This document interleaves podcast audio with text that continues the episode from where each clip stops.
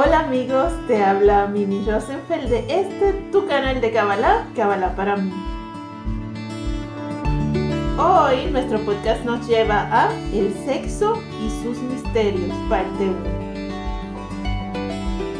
Hola chicos y chicas y estudiantes de Kabbalah. Es un día perfecto y nuestra prioridad es agradecerlo y tener la máxima alegría recordando a nuestro Creador en todo lo que hacemos y cada momento de nuestras vidas. Hoy hablaremos sobre un tema que por muchos años se, consideraba indecoroso el hablarlo, pero para la Kabbalah es un tema muy importante, ya que nos puede llevar a la máxima elevación espiritual o a una caída espiritual fatal. Sin embargo, para la Kabbalah, el sexo no es un tema ni moral, ni con culpa, ni principios religiosos. La Kabbalah ve el sexo como un flujo de energía espiritual y nos enseña cómo lograr el más alto nivel de voltaje. El sexo es una emoción e instinto básico en la especie animal. Los animales se aparean por su instinto de reproducción y el ser humano tiene sexo por el deseo de una emoción. Sin embargo, sucede a menudo que la emoción del hombre o de la mujer en el acto del sexo solo se convierte en algo oscuro, esto es, en un acto carente de energía divina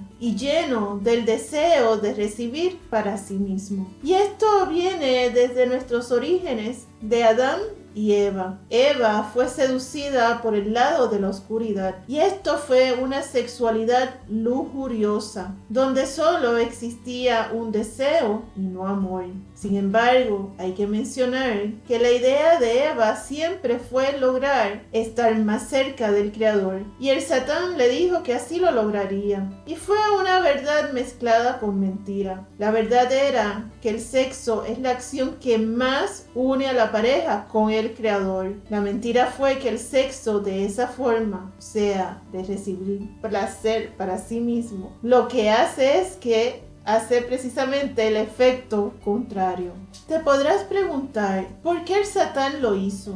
¿Por qué quiso engañar a Eva? Muy sencillo. Él vio que Eva estaba conectada al árbol de las almas y por tanto a través del sexo con ella, él tendría la oportunidad de volver a traer a las almas oscuras que una vez fueron parte del lado oscuro. Y este punto es importante entenderlo, porque este drama se repite constantemente en nuestros sucesos sexuales. Cuando nos damos a la tarea de tener sexo lujurioso, o falto de amor, o falto de total divinidad. Cuando el sexo es egoísta, damos vida a demonios que luego nos provocan el deseo de mayor cantidad de sexo para nuestra propia satisfacción. Por otro lado, estaba para Adán y Eva lograr conectar con la sexualidad divina, pero no tuvieron la paciencia, escúchame bien, la paciencia de esperar a estar listos para ello. En otras palabras,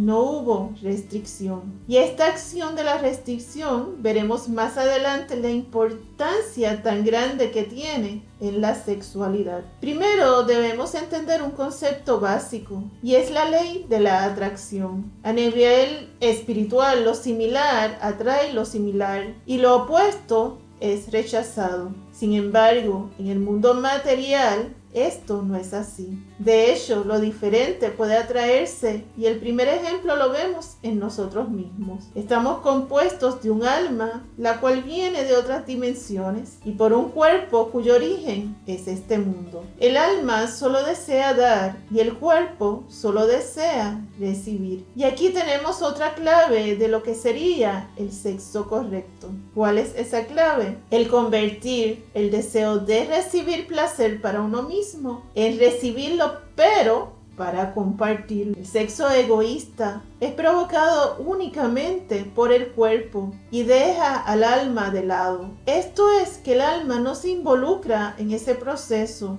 y por ende tampoco se involucra la energía divina. Este sexo inevitablemente va a traer caos a sus participantes. ¿Por qué inevitablemente? Porque trae a la vida demonios que solo van a provocar mayor cantidad de sexo y cada vez más lujurioso para llenar de oscuridad a la persona y así luego poderlo acusar en la, en la corte celeste y dañar su vida. Por eso es vital cómo comprender cómo funcionan las energías oscuras. Ellas primero te tientan, tú caes, al caer una y otra vez creas más y más demonios que solo comen de esa lujuria que los creó, por lo tanto se convierte en un círculo vicioso. Y cuando ya estás encerrado en ese círculo vicioso, entonces te acusan frente al Creador. Vamos a ver algunos ejemplos de recibir placer para uno mismo. Número 1. Primer ejemplo. Piensas que lo primero es tu propio placer. Bueno, aquí está claro el egoísmo. Número 2. Si eres hombre, llegas al orgasmo primero que tu pareja. Bueno, es responsabilidad del hombre dar placer a la mujer. Número 3. Te pones coqueto o coqueta con quien no es tu pareja. Aquí vemos que el Satán pone pensamientos en tu cabeza de tal forma que la relación con tu pareja se dañe. Estas son tentaciones que claramente se deben evitar. Número 4. Cometes adulterio. Esta falta es grave porque no solo daña tu hogar, sino también tu economía, sin contar el daño extenso que hace a tu alma ya que estás causando daños en otras almas. Número 5. Tienes sexo con una mujer que está en su ciclo menstrual. La sangre pertenece al lado del rigor y juicio. Cuando una mujer está menstruando, en ese momento las energías oscuras están con ella. Y estas energías son muy celosas. Y el que se mete, bueno, simplemente recibirá caos y discusiones en su hogar. Número 6. Te masturbas. La Kabbalah, no te imaginas, la Kabbalah es súper enfática en no hacer esta práctica ya que la misma es el alimento directo de las fuerzas del mal. El semen es pura energía de luz y la persona que bota su semen está siendo muy activo y efectivo en alimentar los demonios. Número 7. Te excitas a través de la pornografía. La pornografía daña tu mente la ensucia y ya luego no podrás ver el acto sexual como uno de amor y cariño, sino como uno lujurioso. Y como pasa con la oscuridad, esto se vuelve un círculo vicioso en donde necesitarás la pornografía para poderte excitar. Y así el Satán logra alejarte de toda la energía divina. Número 8. Piensas en otra mujer u otro hombre mientras tienes relación sexual con tu pareja. El tener tu mente en otra persona, los vínculos con tu pareja se rompen. Y si de esa relación surge un bebé, este pertenecerá a la mujer en la que estabas pensando, lo que causará grandes conflictos de familia cuando ese hijo crezca, ya que nunca sentirá lazos de unión con su madre biológica e igualmente contigo, ya que será un alma atormentada con gran ira, ya que no le tocaba venir al mundo. Y esto que estoy diciendo es un gran secreto y es muy importante saberlo. El hombre pudiera pensar que nada pasa si piensa en otra mujer cuando tiene sexo con su esposa.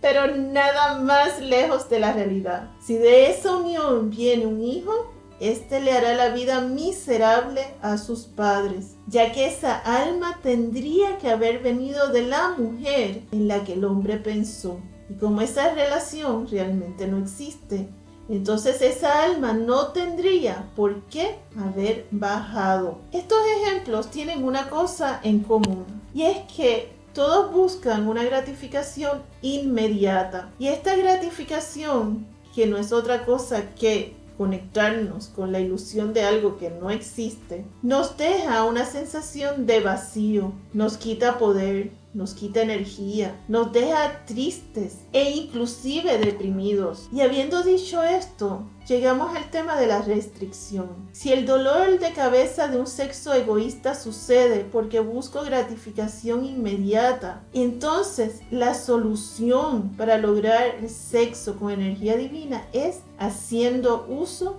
de la resistencia voluntaria. Esto es hacer uso de mi libre albedrío, tomar control de mis emociones corporales y darle paso al alma. ¿Cómo sería? Dándote tiempo para conocer a la persona, para conocer sus intereses, ver la afinidad, tener la oportunidad de dar y compartir con esa persona. No sucumbir al sexo tan rápidamente. Una vez leí algo que se me quedó en la mente por ser tan cierto. Decía, el amor se hizo difícil cuando el sexo se hizo fácil. Y eso lamentablemente es así. Una reemplaza a la otra. El sexo es la culminación, pero cuando el sexo se convierte en el preludio, entonces nunca hubo tiempo para el proceso de enamoramiento que por necesidad incluye el dar y compartir.